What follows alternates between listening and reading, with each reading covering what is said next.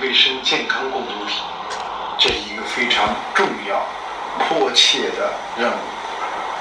那么大家都知道，构建人类卫生健康共同体，它的最重要的核心的部分是全球在抗击疫情和其他公共健康事件的时候，来分享经验、知识、力量、责任和通力的协作。这很多东西都是需要负责任的政府努力的去参与，但是构建人类卫生健康共同体，我们社会组织以及学会能做什么，该做什么？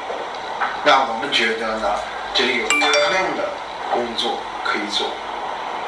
那么，公共卫生体系相关的学会、协会。社会组织可以积极的工作，那么我们生态环境领域的、绿色发展领域的一级学会、社会组织能做什么？我们知道，我们已经参加做特约、做观察员，在联合国呃濒危物种贸易公约，在联合国生物多样性公约，在联合国湿地公约。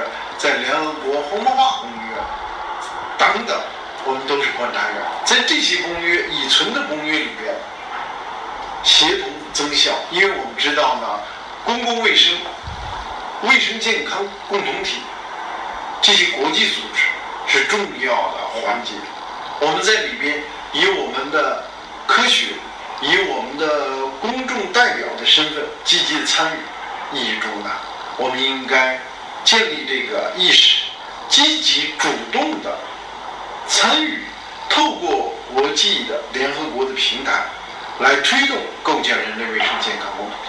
还有一些，比如说国际刑警组织 Interpol、国际打击有组织犯罪公约等等和气候公约，这些公约都和人人类卫生健康共同体是有紧密的关联关系的。我们通过这次的疫情，我们和之前的健康情况，我们知道埃博拉、艾滋、尼巴很多很多病毒都是和生态环境有极为紧密的联系和影响。气候变化将会带来更多的影响，所以每一个社会组织在全球范围内积极的推动国际的合作，这是。人类卫生健康共同体的很重要。第三块我想讲的就是社会组织、科学组织还能做什么呢？做倡导和科普。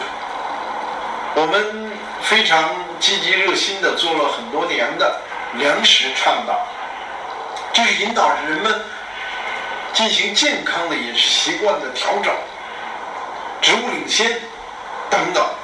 还有我们下面的行动亚洲。关爱生命的倡导，还有我们的呃 base，就是呃科学与生物伦理工作委员会。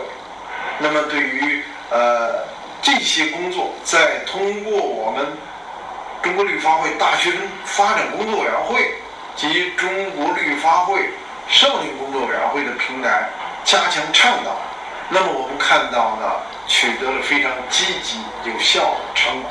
重大的成果，使得越来越多的人理解人类卫生健康的每一个人的参与、每一个人的贡献、每一个人的价值。我们知道，我们提出来 HDS，就 Human-Based Solution，就人本解决方案。